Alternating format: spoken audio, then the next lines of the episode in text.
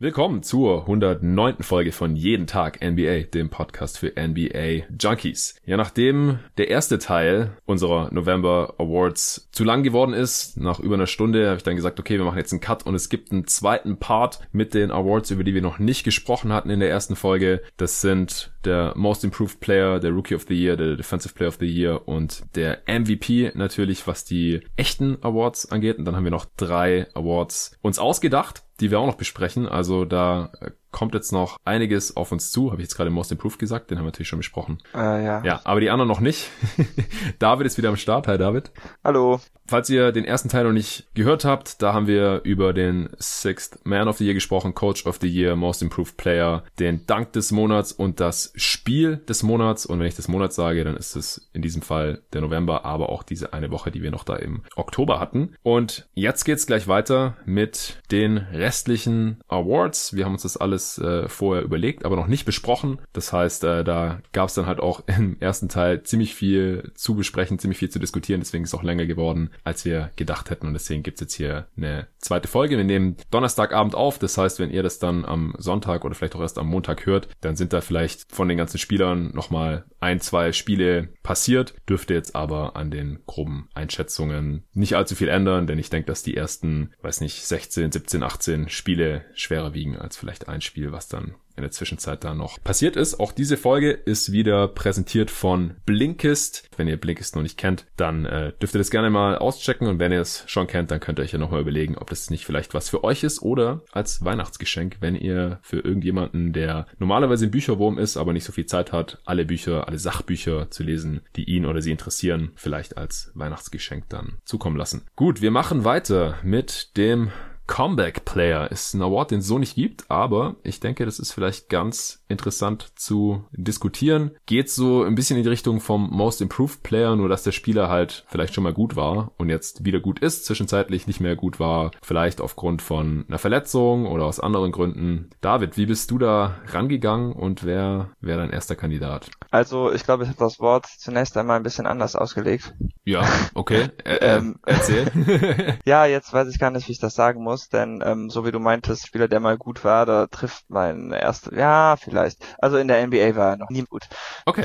Vorher war er gut. Ich habe nur zwei Kandidaten, aber das liegt mehr daran, dass mir einfach irgendwie niemand einfiel, mhm. der irgendwie eine Verletzung hatte. Deshalb ja. mein erster Kandidat, der eigentlich viel zu wenig gespielt hat, zumindest nach meinen eigenen Kriterien. Für die anderen Awards, da habe ich immer fünf Spiele raus, ist disqualifiziert angehalten. Mhm wäre Gordon Hayward. Der ist natürlich jetzt ah, wieder verletzt. Das ist natürlich dann wieder extra klar. bitter. Aber er hat echt ziemlich gut angefangen diese Saison, hat wieder 19 Punkte im Schnitt aufgelegt und im Vergleich zur vorigen Saison sind das einfach Welten. Da war er zwar statistisch gesehen eigentlich keine Katastrophe oder so, aber auf dem Feld sah das einfach überhaupt nicht überzeugend aus. Er hat sehr zögerlich gespielt und ähm, man hatte einfach den Eindruck, dass er sich nicht wirklich getraut hatte, richtig Basketball zu zocken. Das ist diese dieses ja. ganz weg. Seine Usage Rate ist eigentlich gar nicht mal so sehr hoch gegangen. Ist jetzt bei 23 Prozent. Das ist noch unter seinen besten Jahren in Utah. Aber was er geschafft hat, ist, dass er sich quasi in einen hypereffizienten Rollenspieler verwandelt hat. Obwohl ich vielleicht sagen würde, dass man bei fast 19 Punkten pro Spiel nicht mehr wirklich von Rollenspieler reden sollte. Aber er hat das höchste True Shooting Percentage seiner Karriere mit fast 64 Prozent und auch das höchste Offensive Rating seiner Karriere mit 121. Und mhm. das zu machen, nach dem letzten Jahr, wo er ja schon ziemlich verloren aussah in vielen Hinsichten, fand ich einfach sehr beeindruckt und macht mich ja. als Celtics-Fan natürlich auch froh. Ja, also ist vollkommen nachvollziehbar und ich glaube auch bei so einem Award, wo es schwierig ist, Kandidaten zu finden, dann kann man ihn jetzt auch mit reinnehmen. Er wird jetzt auch nicht irgendwie die restliche Saison ausfallen oder sowas, äh, sondern hat sich halt ja. die Hand gebrochen und kommt ja dann wahrscheinlich auch bald wieder zurück. Also total nachvollziehbar, ist auf jeden Fall auch ein Kandidat. Ich weiß auch nicht, ob wir uns denn hier wirklich auf einen Favoriten festlegen können oder sowas. Ist ja letztlich auch egal, weil es der Award sowieso nicht vergeben wird. Deswegen finde ich, passt Hayward hier auf jeden Fall gut mit rein. Ich äh, würde als erstes mal Dwight Howard anführen, weil ja, bei ihm haben wahrscheinlich auch die meisten nicht mehr wirklich damit gerechnet und jetzt ist er halt ein ziemlich integraler Bestandteil dieser Lakers, vor allem am defensiven Ende natürlich, aber auch offensiv beschränkt er sich wirklich auf nur das, was er eben noch kann jetzt mit fast 34 und das ist halt schon, was ich als Comeback auch bezeichnen würde. Auch wenn er jetzt natürlich im Vergleich zu den Zahlen, die er schon in jüngeren Jahren mal aufgelegt hat, hier jetzt keine Bäume mehr ausreißt. Ja, also der spielt 20 Minuten pro Spiel, macht sieben Punkte und sieben Rebounds im Schnitt, anderthalb Blocks. Aber wie gesagt, er ist ein, ein, großer Bestandteil der, der sehr guten Lakers Defense, ist auch auf seine alten Tage, in Anführungsstrichen, da auch noch wirklich mobil. Also da bin ich auch sehr, sehr positiv überrascht, wie gut er sich da noch bewegen kann, kann da hatchen und recovern, kann natürlich auch immer noch sehr gut rotieren, ist immer noch ein starker Rim Protector. Ich müsste jetzt gerade mal gucken, ob er immer noch die beste Block Percentage seiner Karriere hat. Ja, ist immer noch der Fall. 6,3 Prozent aller gegnerischen Würfe, wenn er auf dem Feld steht, blockt er. Das hat er vor in seiner Karriere noch nie geschafft geschafft. Der zweitbeste Wert ist 6,0 und es war in seiner absoluten Prime 2009, 2010, als er beim Contender da auch der beste Spieler in Orlando war. Und offensiv ist er halt nicht mehr der Dude der letzten Jahre, der irgendwie ständig im Low Post rumsteht und da einen Ball haben will und dann da äh, irgendwie ja im One-on-One im Post op operieren möchte, sondern er verwertet Durchstecker, Alley-Oops, dadurch schießt er 75% aus dem Feld, was ziemlich krass ist, hat ein Offensivrating von 130 30, ja. Fast die Hälfte seiner Würfe sind Dunks, 45 Prozent. Also macht wirklich nur das was er kann und was man machen soll, so als 20 Minuten Backup Center bei einem Contender. Backup Center ist vielleicht sogar schon fast ein bisschen untertrieben, denn der Start ist Javel McGee und ich würde sagen, Dwight Howard spielt auf jeden Fall besser als Javel McGee das aktuell tut. Die Lakers spielen natürlich ab und zu auch noch ein bisschen small, damit Anthony Davis auf der 5 und deswegen rundet er hier dieses Team ziemlich gut ab. Gelungenes Comeback und deswegen habe ich ihn hier mit drin. Ja, ich ärgere mich, dass ich nicht an ihn gedacht habe. ja, es ist halt auch so bei so Awards, die eigentlich nicht existieren, da ist es halt auch schwierig, dann auf alle zu kommen. Also deswegen ja. machen wir die Übung hier jetzt auch und deswegen sind wir auch zu zweit. Alleine hätte ich es mir jetzt auch nicht wirklich zugetraut getraut, weil man übersieht halt schnell irgendwen. Haben wir jetzt ja auch schon im ersten Teil bemerkt, dass wir ständig Kandidaten hatten, die der andere nicht hatte oder die auch anders platziert haben und hat man da andere Argumente und so. Und deswegen ist der Pod wahrscheinlich im Endeffekt auch sehr viel interessanter, als wenn man es irgendwie allein machen würde. Du hast noch jemand anderen, hast du gemeint? Genau, mein anderer Pick war Markel Fultz. Ah, ja, auch cool. Den habe ich aber auch nicht. Ja, der hat in der NBA natürlich noch nicht gut gespielt, deshalb in dem Sinne passt das mit dem Comeback nicht ganz. Aber er war natürlich schon der erste Pick in der NBA Draft und ähm, ich fand halt so zum Ende des letzten Jahres, also der letzten Saison hin, sah seine Karriere schon irgendwo fast verloren aus. Ja. Ähm, er hatte natürlich einen gewissen defensiven Wert, aber er war so ineffizient. Also in seinem ersten Jahr war sein Free Shooting Percentage 42 Prozent, im nächsten Jahr waren das 45 Prozent, er hatte noch kein Offensive Rating über 100 und das sind einfach so schlechte Zahlen, dazu natürlich dieser zu vernachlässigende Wurf und jetzt hat er es halt geschafft, ein Offensive Rating von 108 auf die Beine zu stellen und ein True Shooting Percentage von 55. Das sind jetzt keine sehr beeindruckenden Zahlen. Ja, Durchschnitt halt ungefähr. Ja, genau.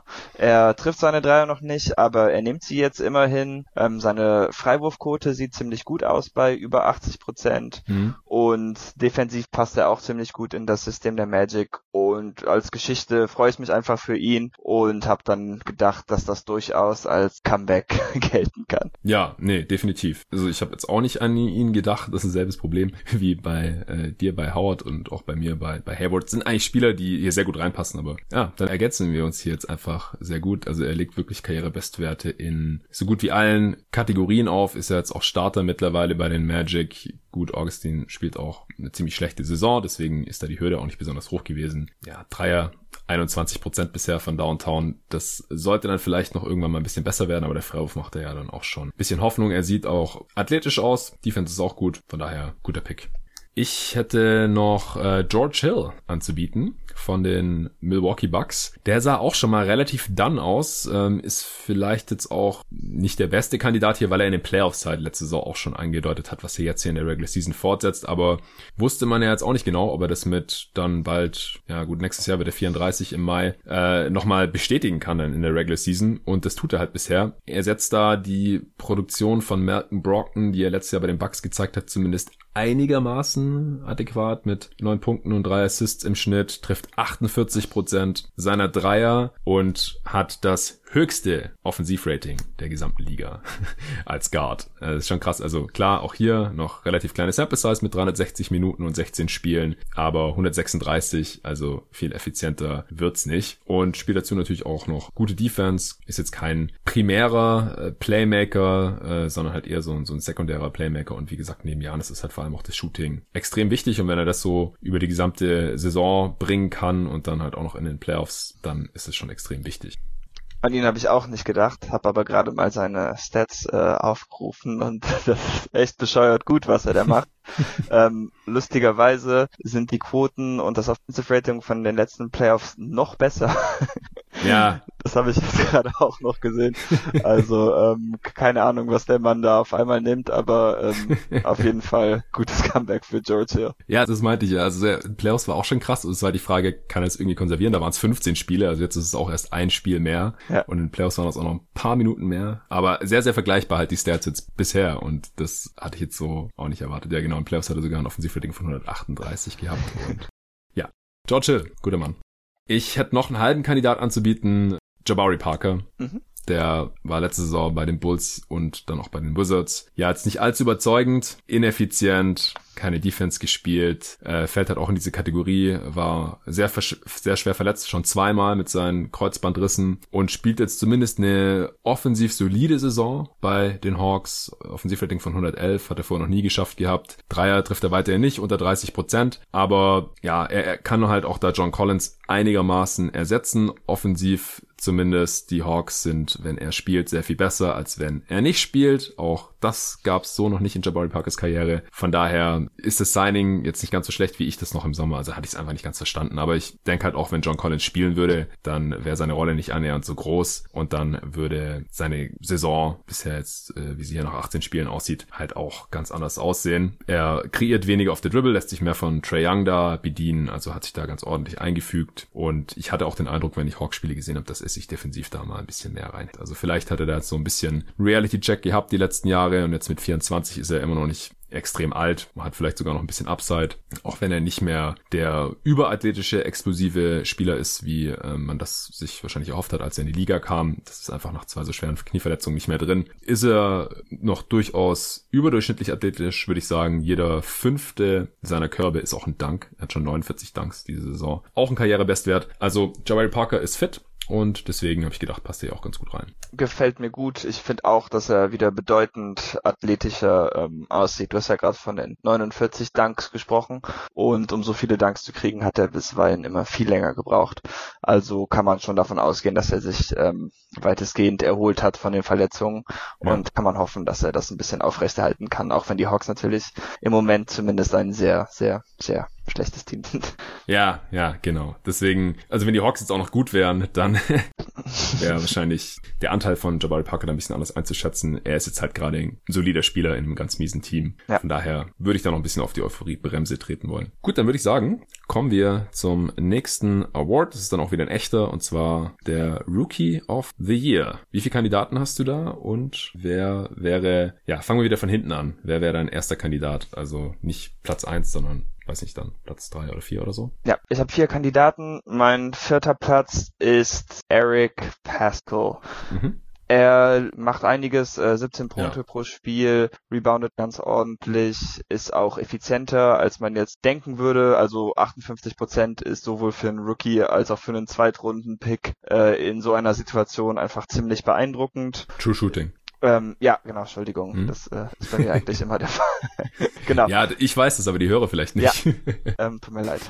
Ja, und er gefällt mir auf jeden Fall ganz gut. Defensiv habe ich da bei ihm jetzt noch nicht so viel gesehen, aber ich weiß auch nicht, wie sehr man ihm das ankreiden kann, denn er spielt mit sehr vielen unerfahrenen Spielern und ist natürlich selber auch einer. Deshalb ist das natürlich auch eine bisschen schwere Situation. Gleichzeitig denke ich halt auch, dass er in einem guten Team wahrscheinlich nicht so viel Gelegenheiten kriegen würde, um ähm, so viel Stats zu bringen. Aber mhm. trotzdem finde ich es eine sehr lobenswerte Leistung und darum hat er für mich den vierten Platz. Ja, und bei Rookie of the Year ist ja auch so so. Also ich weiß nicht, ob er es wird, denn es gibt noch andere Spieler und ich habe ihn jetzt auch nicht auf eins. Ich habe ihn auch auf drei oder vier. Also das ist dann auch nicht so ganz trennscharf bei mir. Es sind halt meistens Spieler, die irgendwie krasse Counting-Stats auflegen. Und das tut er. 17 Punkte pro Spiel, 5 Rebounds bei solider Effizienz sogar noch. Also 12 Spiele gestartet von 18. Ist dann da relativ schnell zum Starter befördert worden, nachdem es klar war, dass äh, es jetzt ein Übergangsjahr wird bei den Warriors. Ich habe mir auch direkt in eins meiner Fantasy-Teams geholt, weil Punkte und Rebounds produziert er halt schon extrem gut für jemanden, der in keinem Team war, in über 30 Minuten pro Spiel. Ansonsten macht er nicht so mega viel, aber ich denke auch für einen Rookie ist es durchaus respektabel. Ist auch schon relativ alt jetzt mit 23 als Rookie. Das ist dann auch, also sieht man öfter, dass halt Spieler, die äh, schon einfach länger Basketball spielen oder länger auf einem höheren Niveau dann in seinem Fall am College Basketball gespielt haben. Er war die letzten drei Jahre vorher bei Villanova, ist der vorletzte Saison ja dann auch Champ geworden. Davor war er bei Fordham. Ah, cool. Eine Freundin von mir war in Fordham in New York. Nice. Ich gerade zufällig gesehen. Ja, Shoutout. Auf jeden Fall. Pascal äh, habe ich hier auch mit drin.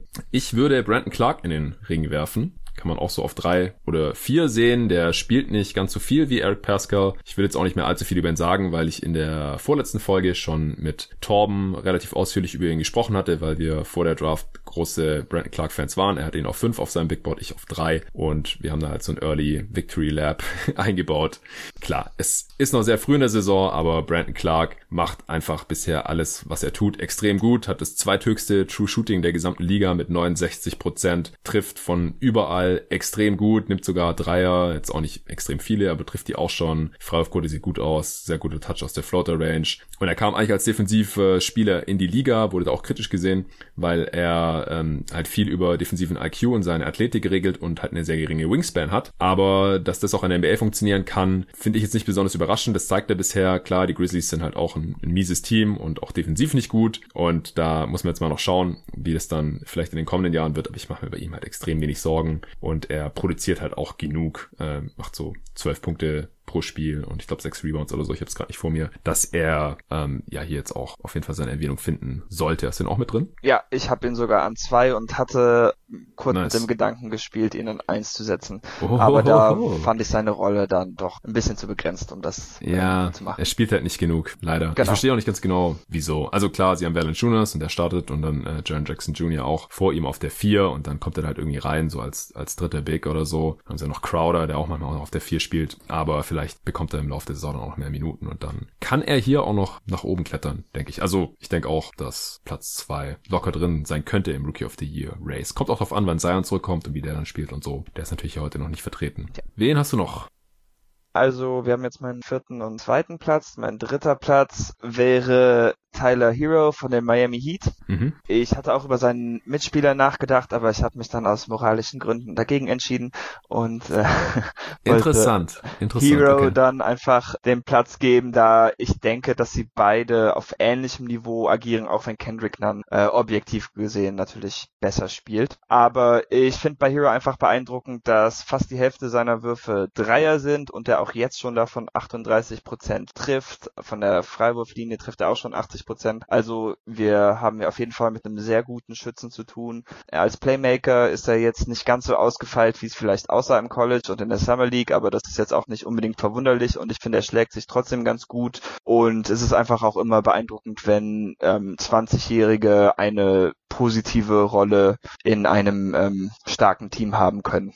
Ja, definitiv. Vielleicht ganz kurz äh, zu dieser Kendrick Nunn-Geschichte. Äh, also äh, kann ich respektieren, kann ich auch nachvollziehen. Ich finde es halt schwierig, wo man da die Grenze zieht. Also Klar. zur Erklärung für die Hörer, Kendrick Nunn wurde auf jeden Fall von seiner Uni ausgeschlossen damals wegen einem Fall von häuslicher Gewalt. Also er hat eine Frau geschlagen und Deswegen gibt's jetzt auch den ein oder anderen NBA-Journalisten, die halt keinen Bock haben, was über Kendrick Nunn zu sagen. Aber ich denke, dann ähm, gibt's halt viele Spiele, über die man nicht mehr sprechen kann. Also es gibt viele Spieler, die wegen häuslicher Gewalt angezeigt oder verurteilt wurden oder wegen anderen Sachen, die scheiße waren mit Frauen. Also dann dürfte man halt auch nicht mehr über Kobe Bryant sprechen oder Carl Malone oder weiß nicht wen. Also da gibt's halt viele Derrick Rose, ja, Ähm, wenn ihr jetzt nicht wisst, wovon hier die Rede ist, das lässt die NBA auch gerne unter den Tisch fallen. Da gibt's nicht besonders viel Berichterstattung drüber, aber dann könnt ihr das alles nachgoogeln. Und deswegen finde ich es halt schwierig, dann hier irgendwelche Spieler auszugrenzen. Ich, wie gesagt, respektiere das aber. Ich habe da auch keine abgeschlossene Meinung drüber. Da könnte man vielleicht auch mal einen separaten Podcast drüber aufnehmen, weil ich finde, es halt sind auch Themen, die man jetzt nicht unter den Tisch fallen lassen sollte, aber sie sind halt so komplex und man muss sich da halt auch immer auf andere Quellen dann berufen. Ich war nicht dabei und ich habe auch nicht mit Kendrick Nunn gesprochen und, oder mit dem Opfer oder wie auch immer. Keine Ahnung. Von daher, ich habe ihn auf Platz zwei. Ich finde, er spielt eine bessere Saison als Tyler Hero. Ähm, klar, es gibt auch diesen Überraschungsfaktor noch, der hier letztendlich nicht reinspielen sollte, genauso wenig wie bei Eric Pascal.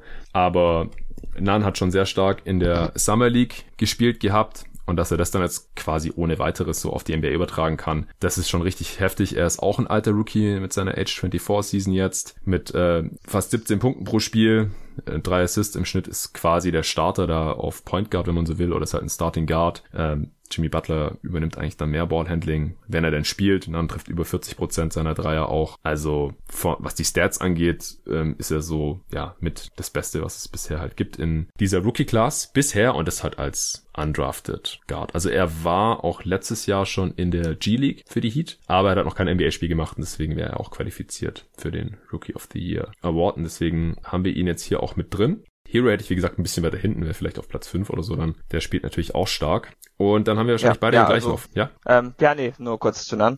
Ja, gerne. Genau, also was ich bei ihm halt beeindruckender finde als bei Hero, ist, dass er eigentlich auch ein ziemlich ähnliches Wurfprofil hat. Ähm, aber er ist einfach viel stärker am Ring und ich denke, während es bei ihm vielleicht nicht ganz so sicher ist, ob er so ein guter Schütze sein wird wie ähm, Hero auf Dauer, ist es schon klar, dass er der bessere Athlet ist und dadurch, dass er vom Passing her jetzt nicht viel hinterherhinkt oder vielleicht sogar schon etwas besser ist, ähm, finde ich ihn auch noch sehr interessant. Ich habe auch kein Problem, über ihn zu reden oder so. Das finde ich dann jetzt auch wieder übertrieben, denn er spielt ja in der NBA und das passiert ja auch. Mhm. Aber ähm, ich muss ihm halt jetzt einfach nicht so ein Fake Award, den es eigentlich eh nicht gibt, verteilen. Das ist so meine Meinung dazu. Damit meinst du der, der zweite im Rookie of the Year Race? Genau.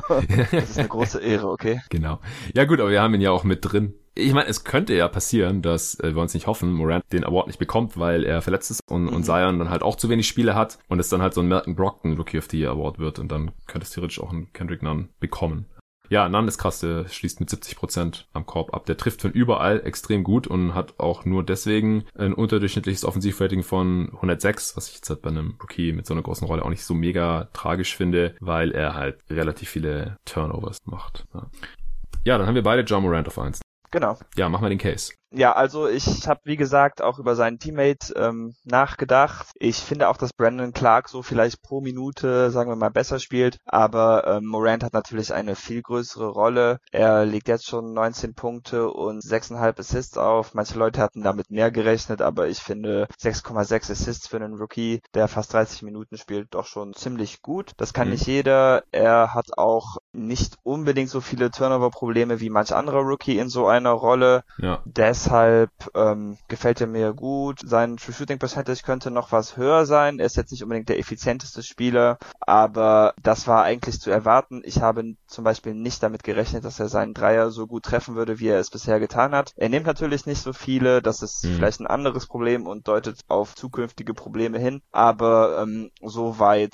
ist er eigentlich all das, was man in einem Rookie of the Year suchen würde und während ich jetzt noch nicht genug Grizzlies-Spiele gesehen habe, um seine Defensive Defensive allzu gut einschätzen zu können, denke ich, dass es auf jeden Fall kein Fall ist, wo er ein riesiges Problem für das Team an dem Ende ist. Ja, das würde ich alles genauso unterschreiben. Er hat bisher erst 14 Dreier getroffen in 16 Spielen, also nicht mal ein pro Spiel. Zwar über 40% Quote, aber er nimmt halt dann kaum welche im Umkehrschluss. Nur 34 Stück bisher. Das ist halt ein relativ niedriges Volumen. Auf 100 Possessions sind das gerade mal drei Versuche. Das ist halt extrem niedrig und da kann sich die Defense dann halt auch drauf einstellen, immer unter dem Screen verteidigen, ihn Offball ein bisschen ignorieren und so. Aber der Dude ist jetzt in seiner Age 20 Season, im August ist er 20 geworden, genau, war ja zwei Jahre im College. Deswegen, gerade auch im Gegensatz zu den anderen, über die wir heute hier besprochen haben, außer Hero, der äh, ist auch noch jung, aber Nan, Pascal und Clark, die sind halt alle 23, 24, also schon ziemlich alt für Rookies und unter anderem deswegen halt auch extrem stark, aber haben halt nicht mehr diese Upside. Clark ist auch der, der am höchsten gepickt wurde von diesen dreien an 21, Pascal in der zweiten Runde und dann halt überhaupt nicht. Und Moran Morant halt an zwei und das, dafür gibt's halt auch einen Grund. Und Stand heute ist er der Favorit auf den Rookie of the Year. Wenn Zion jetzt bald zurückkommt, weiß nicht, in zwei Wochen oder so, Mitte Dezember hieß es da zuletzt, und dann nicht mehr allzu viele Spiele verpasst, dann kann er ihnen den Award definitiv streitig machen, denn ich gehe davon aus, dass er dann wieder wahrscheinlich an seine Preseason-Performance anknüpfen kann und es gibt einfach extrem viel Hype um ihn und dann äh, wird es ein spannendes Rennen, denke ich mal. Aber wenn Zion nicht genug Spiele macht, dann könnte es halt auch so kommen, dass er zwar vielleicht die bessere Performance zeigt, wenn er spielt, aber er den Award im Endeffekt nicht gewinnen kann, so wie Embiid halt damals auch einfach zu wenig Spiele gemacht und dann ist es damals Brockton geworden. Ich will jetzt Morant nicht mit Brockton vergleichen, weil Brockton war auch ein Second Round Pick und Morant halt der zweite, aber dann denke ich halt, hat Morant den Award relativ safe. Aber kann ja auch sein, dass irgendwer anders aus der Lottery dann noch auf einmal besser spielt, jetzt äh, ab Dezember und es dann irgendwie halten kann und da noch jemand vorstoßen kann in diese Top 3. Who knows? Werden wir im Auge behalten. Gut, dann würde ich sagen, kommen wir jetzt nochmal zu einem der erfundenen Awards, die es nicht wirklich gibt, und zwar zum LVP, zum Least Valuable Player. Ich denke, es muss halt äh, ein Spieler sein, der überhaupt Spielzeit bekommt. Ich meine, dass Spieler, die die Rotation nicht knacken können oder so, wenig Wert haben in der NBA, das ist klar. Wir wollen jetzt nicht über irgendwelche Fringe-NBA-Spieler uns hier unterhalten. Zumindest habe ich das so definiert. Ich weiß gar nicht, ob wir darüber wirklich gesprochen haben. Aber für mich sind es halt Spieler, die ihrer Rolle oder ihrem Vertrag bisher nicht überhaupt nicht gerecht werden und deswegen anstatt MVP eher Richtung LVP gehen. Wie hast du das definiert, David, und wer ist dein erster Kandidat? Sehr ähnlich. Ich habe auch eigentlich nur Spieler genommen, die 30, also die liegen alle so um die 30 Minuten pro Spiel. Hm? Ich habe drei Kandidaten, mir schien das nämlich auch jetzt nicht wirklich sehr wertvoll, um jetzt einfach den schlechtesten Spieler eines Teams rauszusuchen, wenn der eh nee. eh keine Minuten spielt. Daher musste ich leider auf Enes Kenter verzichten, aber das ist ja. Honorable Mention, okay. genau. Mein erster Kandidat ist Mike Conley. Uh, ja. Mhm. Utah hat sich natürlich ziemlich viel von ihm erhofft und das zu Recht. Er ist ja schon seit Jahren so ein Fringe All-Star oder sogar Fringe All-NBA-Kandidat, der es einfach nie geschafft hat, weil er äh, zum einen natürlich mit ganz vielen anderen sehr guten Spielern in der gleichen Conference spielt, aber zum anderen, weil man halt auch bei ihm vielleicht nicht diesen offensiven Burst hat, den die anderen Spieler mit sich bringen. Ähm, das ist in diesem Jahr, zumindest letzteres, leider noch viel schlimmer ähm, geworden, denn offensiv kann er eigentlich gerade so gar nicht, gar nichts reißen. Er macht nur 14 Punkte pro Spiel, was in einer kleineren Rolle ja eigentlich noch okay wäre. Aber wenn man sich anschaut, was er dazu für Quoten hat, nur 37 Prozent vom Feld, 35 Prozent von der Dreierlinie. Okay, das ist natürlich noch ganz ordentlich, aber einfach weil er von sonst wo nichts trifft, ist das einfach ein großes Problem. Und Utah mhm. hat ja auch in ihm so das letzte Stück, würde ich sagen, gesucht. Die Saison ist natürlich noch lang und von den Spielern, die ich hier auf der Liste habe, habe ich, denke ich, bei ihm auch die meiste Hoffnung, dass er sich aus diesem Loch rausgraben kann. Deshalb ist er auch nur Dritter. Aber ich denke, im Moment ähm, sollte er für mich auf jeden Fall erwähnt werden, denn wenn er einfach auf seinem normalen Niveau spielen würde, dann ähm, wäre Utah ein viel besseres Team und dann hätte sich jetzt auch schon einen gewissen Vorsprung vielleicht in den Standings erarbeiten können und das ist somit jetzt einfach flach gefallen. Ja, genau. Die Hoffnung war, dass er ein deutliches Upgrade über Ricky Rubio wird, den man dann in der Free Agency einfach ziehen lassen hat und für Conley hat man ja auch noch einiges auf den Tisch gelegt in diesem Trade mit den Memphis Grizzlies und das ist halt bisher einfach nicht passiert. Also er hatte mittlerweile auch mal ein paar ganz gute Spiele, aber die sind halt leider bisher eher noch die Seltenheit und das ist halt auch ein großer Faktor warum die Jazz am offensiven Ende so schlecht sind. Also sie haben die zehn schlechteste Offense immer noch Stand heute. Und das hat man sich halt anders vorgestellt. Von daher gehe ich da auf jeden Fall mit dir mit. Ja, ich äh, würde an zwei jetzt einen äh, Spieler anführen, wo ich langsam schon ein bisschen leid bin, dauernd über ihn herzuziehen, muss man sozusagen, weil er hat natürlich schon Skills und so und ich habe das jetzt auch schon in diversen Pods und auch auf Twitter erst heute witzigerweise wieder ausgeführt und es ist DeMar DeRozan. ja, also die Spurs spielen natürlich eine enttäuschende Saison, ja, haben nur zwei der letzten 13 Spiele gewinnen können. Und ich will jetzt auch nicht sagen, dass der DeMar Rosen da alleine dran schuld ist oder so, das nicht. Und sie haben ja auch noch eine Top 7 Offense, aber sie spielen halt offensiv besser, wenn DeRozan nicht auf dem Feld steht kann man sagen, gut, Small Sample Size sind nur 267 Minuten, in denen DeRozan nicht auf dem Feld stand, kann Pech sein, aber das zieht sich halt leider schon seine ganze Karriere so durch, dass in den meisten Saisons, und er hat ja jetzt nicht nur bei den Spurs gespielt, sondern davor schon bei den Raptors, bei guten Teams, bei schlechten Teams, je nachdem, wie Toronto halt so war, und es ist halt in den meisten Saisons so, nicht in allen, aber in vielen, dass DeRozan sein Team da nicht wirklich besser macht oder sein Team halt nicht offensiv besser ist, wenn er drauf ist, als wenn nicht, und das ist halt die starke Seite des Feldes von DeMar DeRozan, und in der Defense ist das ist halt noch ein viel größerer Unterschied. Die Spurs verteidigen richtig kacke, wenn DeRozan mit draufsteht und das ist kein Zufall. Kann man auch wunderbar beobachten, wenn man mal ein Spurs-Spiel anschaut, dass er da ein großes Problem ist. Also sie verteidigen halt auf dem Niveau der schlechtesten Defense der Liga, wenn DeRozan drauf ist. Und wenn er unten ist, haben sie auf einmal eine überdurchschnittliche Defense. Oh Wunder. Und deswegen hat DeRozan einfach so eine krasse Diskrepanz, was den Impact angeht. Wie gesagt, das ist nicht der einzige Grund, sondern äh, ich bin einfach auch schon ein gebranntes Kind mittlerweile, weil sich das halt schon ein bisschen so durch DeMar DeRozans Karriere durchzieht, dass äh, er für mich halt auf jeden Fall einer der Kandidaten für den least valuable Player ist hier. Hast du den auch mit drin? Hab ich nicht, dafür war er für mich individuell einfach zu stark, auch wenn das natürlich ja. ein bisschen so ein Karrieretrend Das ist immer ist. so das Ding bei ihm. Du schaust dir halt seine Stats an und denkst, ah ja, 22 Punkte Punkte pro Spiel, 5 Rebounds, 5 Assists, schießt 53 Prozent aus dem Feld, nimmt halt überhaupt keine Dreier mehr mittlerweile, aber was soll's, er ist trotzdem effizient, kommt an die Linie, trifft seine Freiwürfe, ist doch alles gut, 114er O-Rating, aber seine Teams spielen halt kacke, wenn er mit drauf ist. Also manchmal mehr, manchmal weniger. Klar, die Raptors waren auch trotzdem gut, obwohl er da war und die Spurs waren letztes Jahr auch gut genug, um in die Playoffs zu kommen. Dieses Jahr ist aber halt ultra extrem. Also es ist so komisch. Ich kann es auch nicht zu 100% erklären, aber für mich ist es halt kein Zufall mehr. Aber ich verstehe auch, wenn du ihn hier nicht mit drin hast. Ja, und ich verstehe, weshalb du ihn drin haben willst. Perfekt. Dann bin ich gespannt auf den nächsten Kandidat. Als nächstes habe ich Lauri Markanen. Ich habe mir eigentlich ziemlich viel von ihm erhofft. Das kann man natürlich auch hören, wenn man sich unsere Bulls Preview gegeben hat oder wenn man mm. sich das nochmal anhören will. Aber er spielt bisher echt eine katastrophale Saison. Er nimmt etwas mehr als Dreier pro Spiel, trifft davon aber irgendwie nur 28 Prozent. Ja. Ähm, aus dem Feld trifft er nur 35 Prozent. Das Ganze ist gut für ein True Shooting Percentage unter 50 Prozent. Sein Offensive Rating ist bei 97 und das für einen Spieler, der eigentlich ähm, als Offensiv-Hub irgendwie gedraftet wurde, von dem man sich das auch hofft, von dem man sich das auch vorstellen kann. Denn ähm, defensiv bringt er weiterhin nichts und die Kombination plus Enttäuschung in meinen Augen hat dann für mich einfach dazu geführt, dass ich ihn jetzt gewählt habe. Ich schaue ja auch relativ viele Bulls-Spiele, da in meinem Freundeskreis, wenn Leute schon Basketball gucken, dann irgendwie nur die Bulls. Ähm, und mir ist halt auch aufgefallen, dass er defensiv in meinen Augen dort der schlechteste Spieler ist und sie haben halt auch Zach Levine auf dem Team, der da auch nicht gut ist an dem Ende, der auch öfter einschläft. Schlechter als Levine. ja, also finde ich schon. Diese Saison zumindest schon. Und als Big ist es ja auch relevanter. Richtig. Und dann bringt er natürlich offensiv im Moment gar nichts. Daher war er für mich einfach ein bisschen ein No-Brainer, muss ich sagen. Auch wenn ich mir vorstellen könnte, dass man vielleicht nicht unbedingt mitgekriegt hat, wie schlecht er gespielt hat bisher. Ja, auch ein sehr nachvollziehbarer Pick. Ich bin auch extrem enttäuscht von ihm, habe ihn auch in einem meiner Manager-Games und ähm, bin deswegen relativ nah dran an seinen Stats und die sind halt echt mies. Und klar, wenn man ihn spielen sieht, dann äh, läuft auch irgendwas nicht ganz richtig. Der Coach äh, Jim Ballen ist natürlich auch stark in der Kritik. Ich bin mir jetzt halt nicht ganz sicher, ob Marken wirklich bei 100% ist, weil da gab es immer mal wieder ein paar Andeutungen, von wegen er sei nicht richtig fit. Aber ist halt die Frage jetzt, woran es letztendlich liegt. Ist er als Talent doch nicht so vielversprechend? Wird er falsch eingesetzt? Äh, stimmt mental irgendwas nicht? Stimmt körperlich irgendwas nicht? Aber unterm Strich ist es äh, ziemlich enttäuschend, was hier bei rauskommt. Das resultiert natürlich aus diesen ganzen schlechten Quoten und er macht auch noch mehr Turnovers als, als sonst und defensiv war da noch nie besonders viel los und ich dachte halt, dass er zumindest was das Shooting angeht, vielleicht so Richtung Carl Anthony Towns mal kommen kann als Big halt und weil er, er hat eigentlich den Touch immer ja. gehabt und seine Freiwürfe trifft er auch noch schlechter die Saison, ist auch komisch, letzte Saison 87 Prozent, jetzt 82, also ist nach 19 Spielen natürlich wie bei allen Stats äh, noch relativ kleine Sample Size, aber das ist schon ziemlich enttäuschend bisher, wie auch die, die Bulls Saison insgesamt.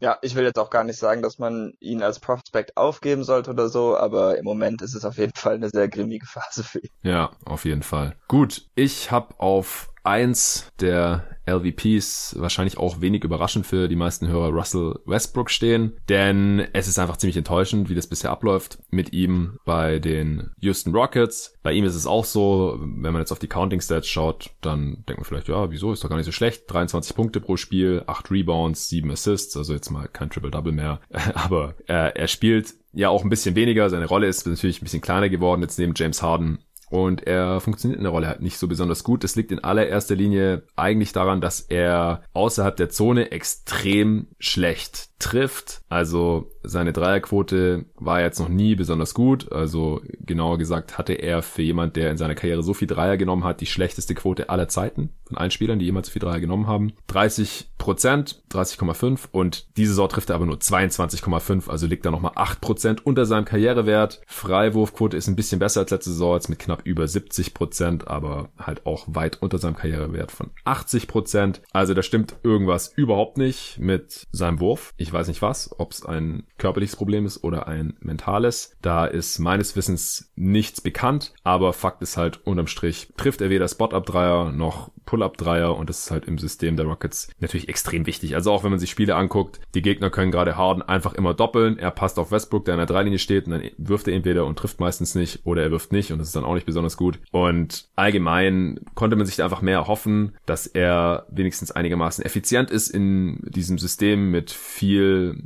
Spacing und wo vor allem, wenn er alleine drauf ist, ja auch die Pace extrem hochgefahren wird, aber er hat halt ein Offensivrating von 101, weil er halt wie gesagt offensiv einfach nicht mehr auf dem Niveau ist vergangener Tage und deswegen sind die Rockets halt mit ihm auf dem Feld gerade mal so ausgeglichen, was die Punkte, die sie selber machen, die sie kassieren, angeht. Und wenn er runtergeht, sind sie auf einmal sehr viel besser. Ja, also liegt natürlich auch daran, dass Harden dann normalerweise drauf ist, weil sie ja gestärkert werden. Und ohne ihn auf dem Feld läuft es mit Harden halt sehr viel besser als mit ihm. Und es ist extrem enttäuschend. Das war die letzten Jahre mit Chris Paul nicht so. Die Probleme konnte man vielleicht ein Stück weit kommen sehen, weil einfach der Fit nicht so toll ist, weil Paul einfach ein sehr viel besserer Shooter ist und halt auch Offball sehr viel wertvoller ist, defensiv auch besser ist als Westbrook und so weiter. Aber dass es so krass ist, das tut den Rockets halt schon richtig weh, schränkt ihr Ceiling auch als Contender ein und ich hatte sie jetzt auch bei mir im Power Ranking dann nur noch auf Platz 11 und habe halt auch gesagt, so wenn es nicht irgendwie besser wird, dann sehe ich halt nicht, wie die Rockets irgendwie eins der zehn besten Teams sind, trotz James Harden, der halt so eine krasse Offensivsaison hier mal wieder aufs Parkett legt. Und ja, so hat Westbrook einfach relativ wenig Wert für sein Team, verdient wie ein absoluter Superstar und das doch auch noch für viele Jahre durch diesen Vertrag, den er da beim Thunder unterschrieben hat. Jetzt haben den die Rockets am Hals und das sieht halt Stand heute richtig übel aus. Und deswegen habe ich ihn hier auf Platz 1. Ja, ich habe ihn ähm, sogar ignoriert eigentlich.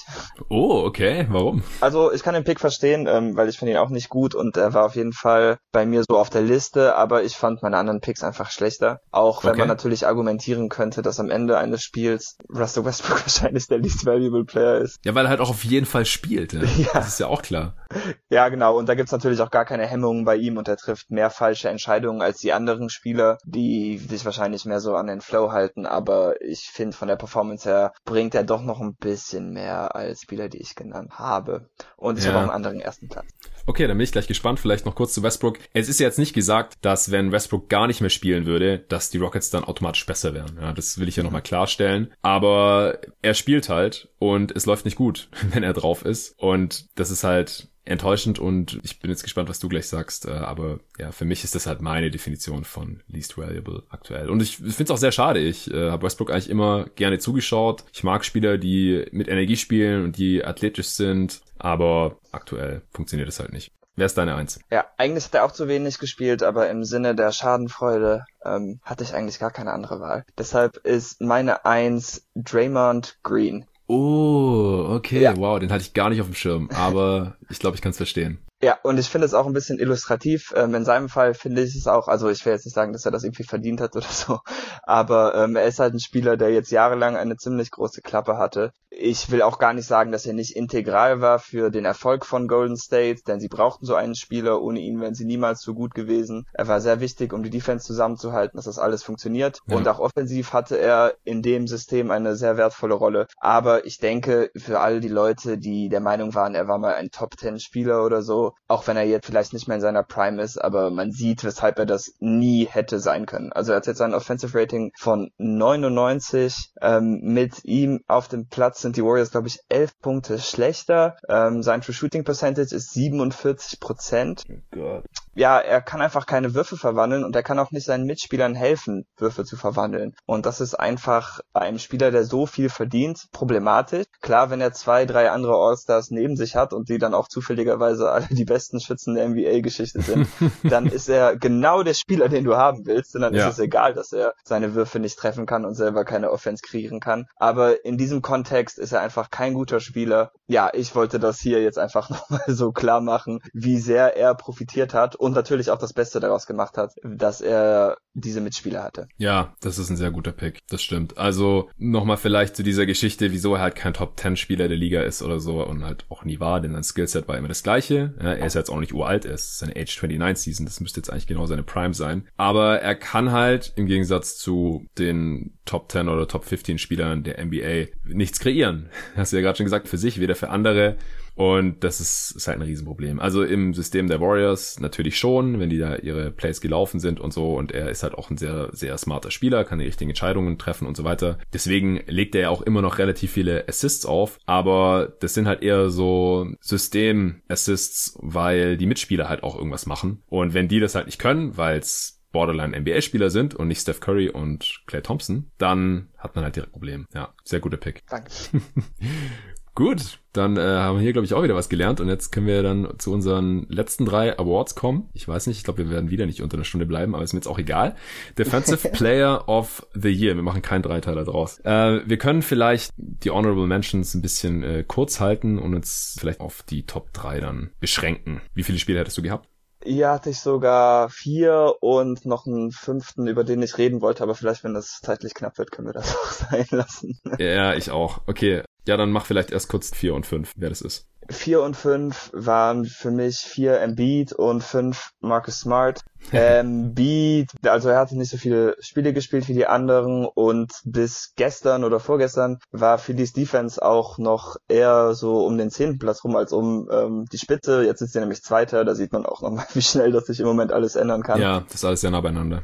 Genau, also es kann sein, dass ähm, er vielleicht mehr Respekt verdient, aber dadurch, dass er jetzt auch weniger Spiele gespielt hat, er hat nur 14 Spiele gemacht und die meisten anderen mehr, habe ich dann einfach entschieden, dann kann ich ihn jetzt einfach mal weglassen, denn es gibt auch noch andere Kandidaten.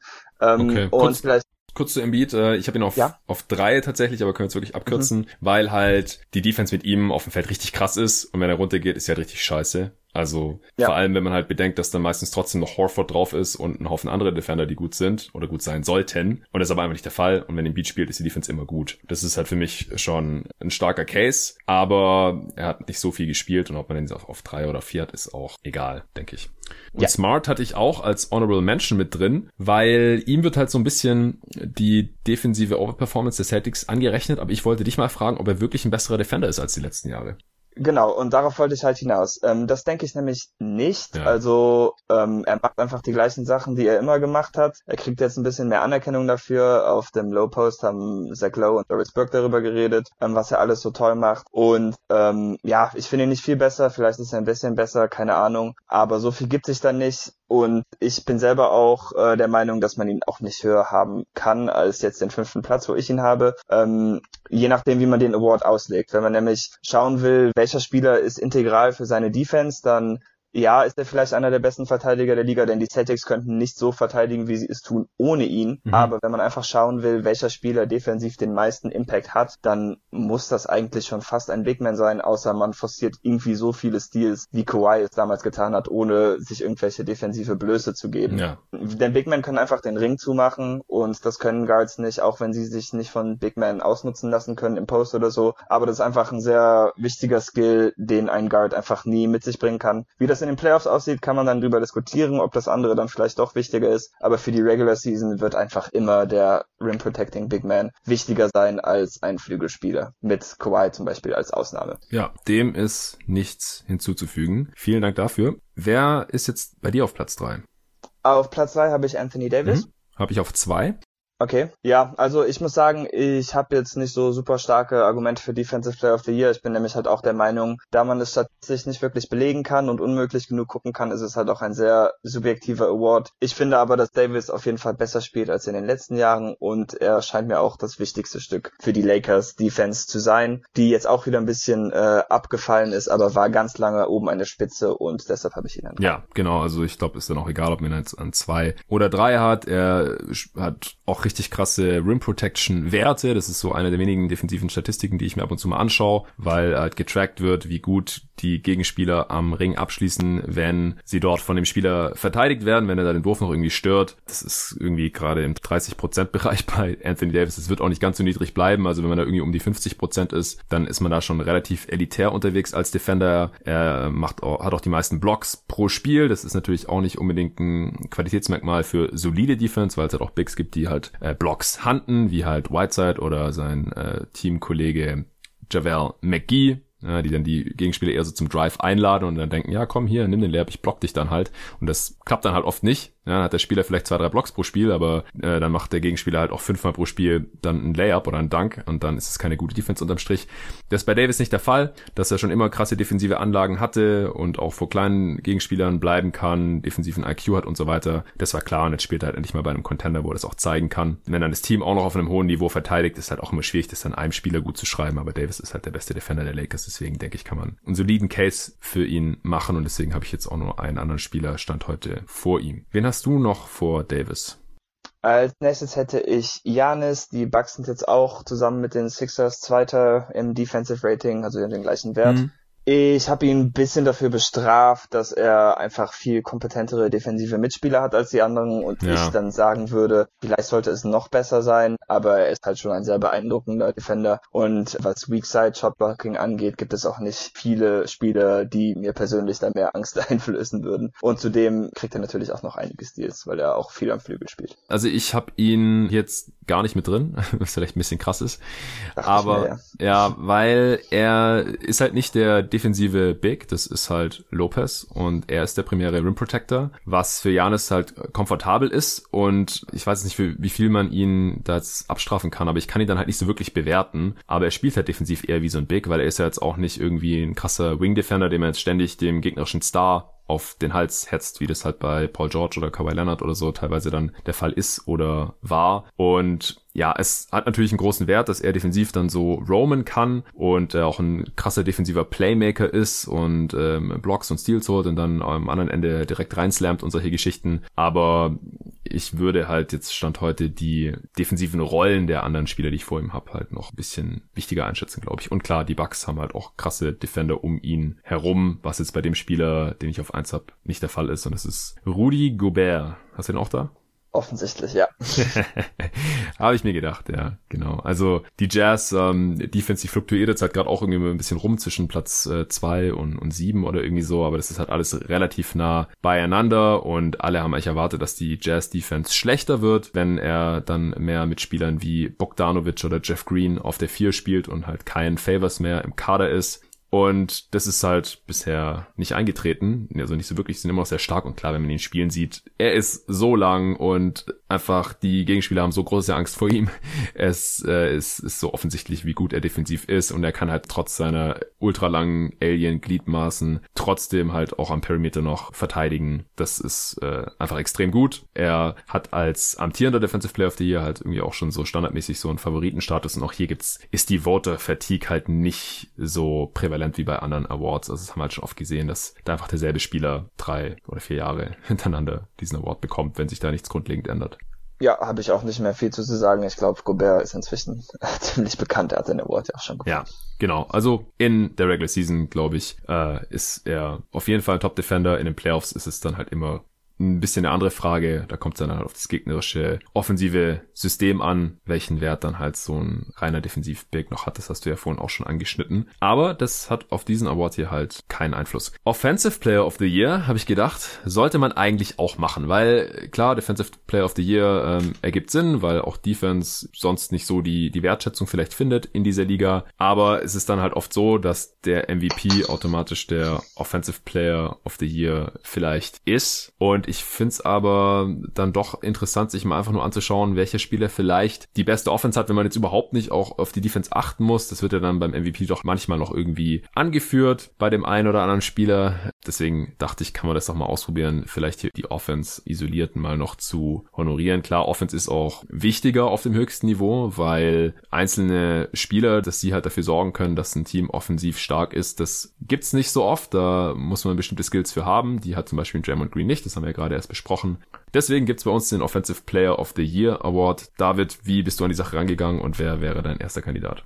Ja, also ich habe eigentlich nur zwei Kandidaten. Mhm. Leider schneidet sich das auch ziemlich mit dem äh, MVP. Ich habe noch nach anderen Sachen gesucht, aber ich bin trotzdem bei ähm, Luka Doncic und James Harden gelandet, einfach weil also sonst niemand, auch Leute mit guter Effizienz, auf diesem Volumen äh, so stark agieren können. Man könnte Kyrie Irving vielleicht noch anführen, aber der hatte für mich zum Beispiel zu viele Spiele verpasst, um jetzt ernsthaft noch relevant sein zu können. Ja, genau. Also ist es vielleicht ein blöder Moment, weil Offensive Player of the Year und MVP sich in diesem Moment ziemlich überschneiden kann. Bei mir ist es aber nicht ganz so. Deswegen okay. bleiben wir jetzt mal beim Offensive Player of the Year. Ähm, siehst du gerade einen von beiden vor dem anderen? Doncic und äh, Harden meinst du? Ja. Ja, also ich finde es sehr knapp und es ist wirklich Haare spalten, aber ich habe mich letztendlich noch für Doncic entschieden, auch wenn Hardens mhm. Volumen natürlich noch einmal höher ist. Okay, und warum? Ich finde, und ich bin jetzt niemand, der Harden nicht gerne zuschaut oder so, aber ich finde schon, dass Team Basketball gewissermaßen irgendwo einen Wert hat mhm. und da ähm, macht Doncic das in meinen Augen doch ein bisschen besser. Denn er nimmt nicht ganz so viele Würfe selber, er passt ein bisschen mehr und also es geht hier jetzt wirklich nur um Fraktionen, das äh, gibt sich gar nicht so viel, die haben tatsächlich das gleiche True Shooting Percentage, mhm. Doncic O-Rating ist nur ein Punkt besser, aber die Mavericks haben natürlich die beste Offense aller Zeiten im Moment. Ähm, Harden hat natürlich schon das Problem, dass er Westbrook im Moment mit sich rumschleppen muss und andere Schlüsselspieler verletzt sind und wenn man den Kontext beachtet, dann sollte man ihm vielleicht Pluspunkte geben, geben, aber jetzt für heute würde ich sagen, ähm, im Großen und Ganzen ist Doncic einfach etwas besser gewesen. Ja, kann ich nachvollziehen. Die Frage ist halt, bewertet man jetzt wirklich nur die ersten paar Saisonwochen oder projiziert man auch ein bisschen die restliche Saison? Und da möchte ich halt erst noch sehen, dass Doncic das auch halten kann, weil bei Harden wissen wir das eigentlich mittlerweile. Also der zeigt es jetzt seit mhm. Jahren, auch wenn er diese Saison halt sein Output, was die Punkte angeht, noch mal ein bisschen gesteigert hat. Wenn man einfach auf die Punkte pro Spiel schaut, ja, 37,7, letzte Saison 36,1, war natürlich jeweils jetzt meilenweit vor dem jeweils zweiten. Doncic macht gerade ja tatsächlich die zweitmeisten Punkte pro Spiel mit 31 und ja, Harden macht halt einfach nochmal sieben mehr. Aber das liegt auch daran, dass die Rockets diese Saison halt einfach eine schnellere Pace spielen. Also normiert hat Harden letzte Saison sogar mehr gescored. Harden ist diese Saison nochmal ein bisschen effizienter als letzte Saison, genauso wie in seinem MVP-Jahr, Offensivrating von 120. Ich denke, Doncic hat den Vorteil, dass er bisher ein bisschen variabler offensiv auch aussieht, also dass er mehr Counter-Moves hat als Harden. Also bei Hardens Moves beherrscht er wirklich exzellent. Also seine Dribbling-Moves, bevor er dann entweder zum Pull-Up-Dreier hochgeht oder halt in die Zone geht, wo er dann äh, meistens gefault wird oder ansonsten auch ganz gut finishen kann, das macht ihm einfach keiner nach. Also auch kein Doncic. Also der hat auch, Doncic hat auch nicht den Dreier von Harden. Äh, nee. Auch wenn die Quote jetzt nur zwei Prozent schlechter ist oder so, das kann man noch nicht wirklich vergleichen, weil Harden nimmt halt auch so viel mehr Dreier als Doncic und als jeder andere in der Liga. Also das ist auch nicht mal knapp. Also Harden hat 20 Dreier mehr getroffen als der zweite in der Liga, als Buddy Hield. Hield hat 66 und Harden hat 86. Und Harden hat 87 Freiwürfe mehr getroffen als der zweite. Das ist Doncic. Doncic hat 130 Freiwürfe und Harden hat 87 mehr, 217. Also es sind riesige Abstände und deswegen ist er halt auch so krass effizient. Und wie gesagt, bei Harden mache ich mir jetzt nicht so die Sorgen, dass das eventuell nicht haltbar ist, weil das halt ungefähr auf dem Niveau ist der letzten Jahre und bei Doncic, der, wir haben es ja vorhin schon gesagt, der Sprung ist ungekannt, historisch gesehen. Und dass ein 20-Jähriger so spielt, haben wir auch noch nicht gesehen. Aber das muss er jetzt halt auch erstmal durchhalten. Also bei, bei Rookies sagt man ja immer, es gibt die Rookie-Wall. Äh, Doncic ist jetzt kein Rookie mehr, aber vielleicht kracht er dann irgendwie in die Superstar-Wall, früher oder später. Man weiß es nicht. Deswegen würde ich heute die Leistung von Harden noch ein bisschen realer sehen und Doncic deswegen haarscharf hinter ihm sehen, auch wenn ich von den, ja, von, von der Toolbox von, von Doncic schon ein bisschen mehr überzeugt bin. Also der ist einfach ein noch besserer Passer, der scheut sich auch nicht mal einen Midrange-Jumper zu nehmen, wenn es die beste Option ist. ja, der, der kann, glaube ich, mehr Antworten finden auf eine Defense als ein Harden, der halt irgendwie immer seine, seine selben Moves macht. Also klar, da kommen jedes Jahr noch irgendwie Nuancen dazu und der wird auch irgendwie immer noch besser. Aber man weiß halt schon irgendwie, was, was man von ihm erwarten kann. Und das ist bei Doncic immer noch ein bisschen schwerer auszurechnen, denke ich. Ja, kann ich verstehen. Ähm, aber ich habe quasi aus den gleichen Gründen Doncic gewählt, denn ich dachte, wenn ich ihm den Award überhaupt geben kann, dann jetzt. Äh, weiß, wie sich das hält und dann ja. machen wir das einfach. Ja, kann ich auch voll nachvollziehen. Äh, ich glaube, dann äh, brauchen wir jetzt auch nicht weiter über diesen Award sprechen. An drei hätte ich äh, LeBron Und mhm. äh, Honorable Mention hätte ich noch Carl Anthony Towns genannt. Ah, den habe ich zum Beispiel ganz übersehen, aber ja, auf jeden Fall auch eine gute Wahl. Ja, ja, Towns äh, ist ein anderer Spielertyp natürlich als Big, aber auch einfach total krank, was der da dieses Jahr macht. Nimmt auf einmal mhm. doppelt so viel Dreier als letztes Jahr und, und trifft die so gut und ja, kommt nicht an Doncic und Harden ran, einfach weil er als Big nicht so viel den Ball in der Hand hat. Und LeBron ist irgendwo dazwischen, der spielt auch eine richtig starke offensive Saison, ist nicht ganz so effizient wie die anderen beiden, führt dafür die Liga in Assists an, aber hängt sich auch defensiv rein. Also ich will nicht sagen, dass Doncic sich nicht reinhängt, aber der ist da auch einfach körperlich äh, ein bisschen benachteiligt und mit der offensiven Last äh, ist es jetzt auch für mich ähm, ja kein großer Kritikpunkt. Er wird da jetzt auch nicht ständig irgendwie attackiert. Ich würde ihn da auch als besser als Harden ansehen. Aber ich denke, das ist jetzt ziemlich interessant, wie man das alles dann unterm Strich bewertet, eben für den MVP Award, zu dem wir jetzt kommen. Du hast ja schon gesagt, dass du da auch Doncic und Harden mit drin hast. Sind es deine beiden Favoriten gerade auch? Also ich habe eigentlich mich nur für den MVP entschieden und die anderen drei habe ich auf gleicher Ebene, denn da konnte ich mich irgendwie nicht so ganz entscheiden, wie ich sie gliedere. Ich meine, beziehungsweise Doncic habe ich jetzt offensichtlich vorhalten, aber habe das nicht so eng gegliedert.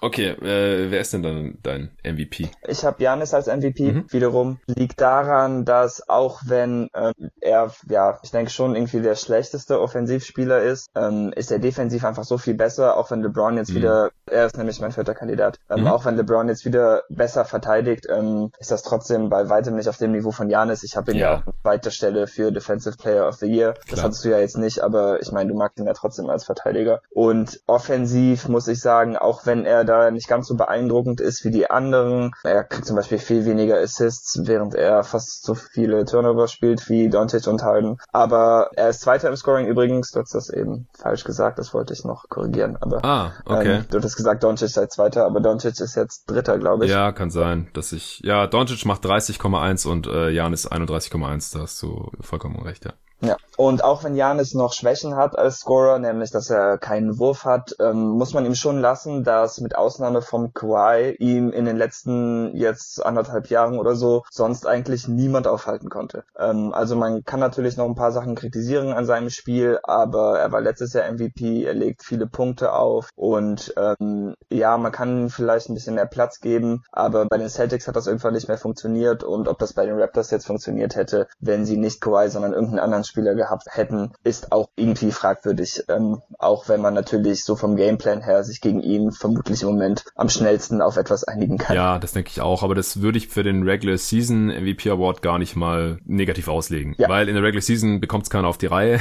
da dominiert er einfach nach Belieben. Also ist jetzt auch vom Offensivrating her, von seiner persönlichen Effizienz äh, nicht ganz auf dem Doncic und Harden Niveau, aber knapp drunter, genauso wie LeBron eben.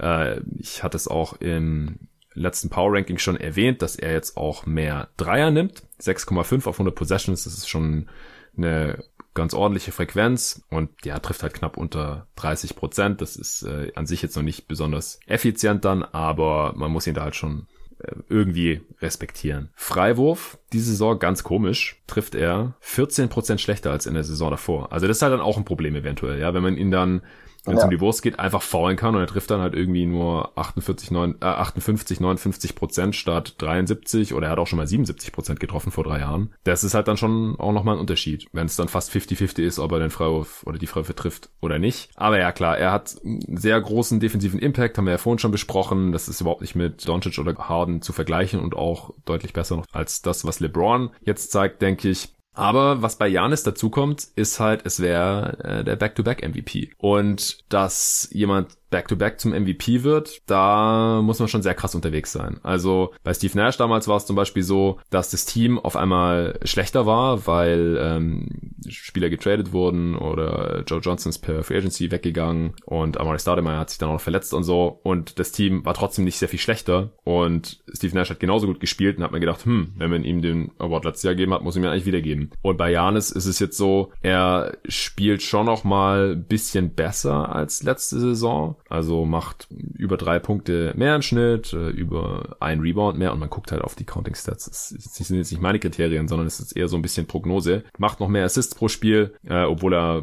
nicht wirklich mehr spielt. Macht auch mehr Turnovers, sehe ich gerade. Ja, und trifft halt auch schlechter. Die Bucks sind ungefähr genauso stark wie letzte Saison mit einem Kader, der ähnlich stark ist. Also wie gesagt, man hat halt kein Brock mehr, dafür ist DiVincenzo jetzt ein bisschen besser. Hill spielt ganz solide und so. Äh, deswegen reicht mir das nicht so ganz, glaube ich, um Janis wirklich als Back-to-Back MVP zu sehen.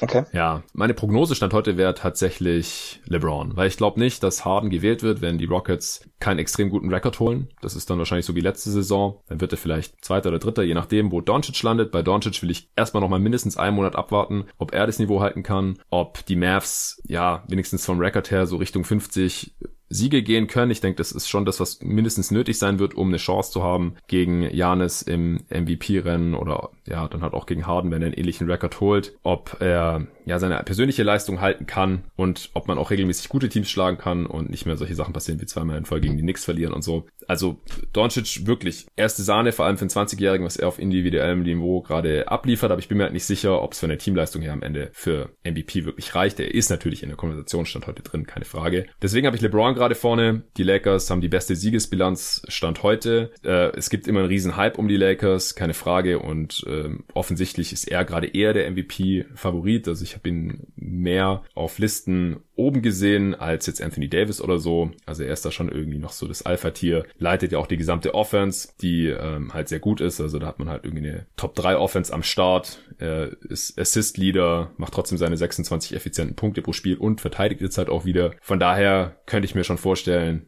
dass er am Ende der Saison dann ein MVP bekommt und äh, hätte ich auch nichts gegen einzuwenden aus den genannten Gründen jetzt gerade bei den anderen Kandidaten. Mir fällt es schwer, da jetzt gerade eine Reihenfolge zu bilden. Ich würde es Stand heute wahrscheinlich LeBron auf eins sehen, dann äh, Harden auf zwei muss ich jetzt wahrscheinlich sagen, weil ich ihn auch äh, leicht vor Doncic hatte beim Offensive Player und sich alles andere nicht so viel nimmt und dann Janis an vier. Aber boah, die drei sind einfach extrem nah beieinander und ich hätte LeBron jetzt gerade einen Hauch vorne.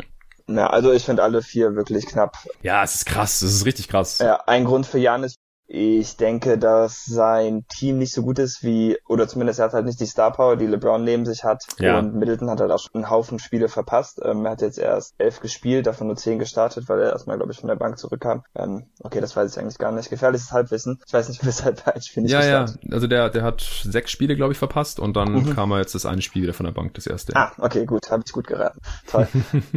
ja, deshalb habe ich Janis genommen, was mich ein bisschen an ihm stört. Äh, du hast die Freiwurfquote schon erwähnt. Er wirft, glaube ich, auch gefühlt einen Airball pro Nacht. Zumindest oh habe ich ja. schon so viele Janis Airballs irgendwie auf meiner Twitter-Timeline gesehen.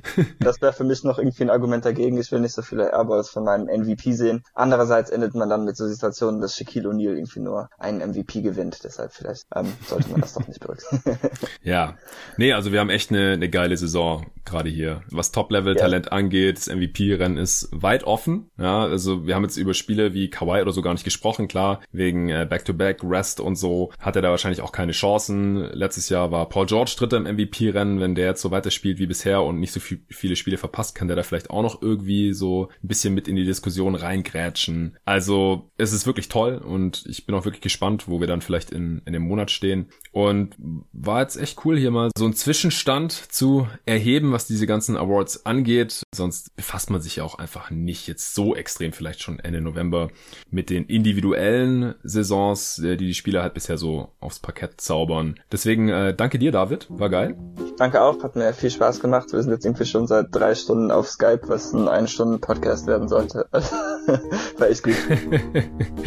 ja, tut mir leid. Ähm, war vielleicht doch irgendwie abzusehen. Äh, fürs nächste Mal wissen wir es dann, dass es auf jeden Fall ein Zweiteiler wird. Ich hoffe, äh, es war jetzt trotzdem cool für alle Hörer, sich das reinzuziehen. Gebt mir gerne Feedback auch zu diesem Format, wenn ihr da noch irgendwas anders äh, euch vorstellt oder Verbesserungsvorschläge habt oder so. Ich bin da natürlich immer ganz Ohr. Könnt ihr mir zukommen lassen, entweder per E-Mail, jeden Tag NBA at gmail.com oder über die Social Media Kanäle Facebook, Instagram oder auf Twitter überall unter jeden Tag NBA zu finden. Und der David ist da auch zu finden.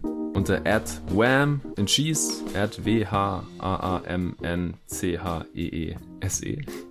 Äh, twittert auch extrem viel über die NBA wie schon ein paar mal erwähnt. Schaut er auch jede Nacht live. Also folgt dem guten Mann. Ansonsten nochmal der Hinweis. Gerne Blinkist auschecken und bestellen. Oder wenn es nichts für euch ist dann gerne auch weiterempfehlen. Den Link könnt ihr gerne weitergeben. Blinkist.de slash jeden Tag NBA Vielen Dank dafür und bis zum nächsten Mal.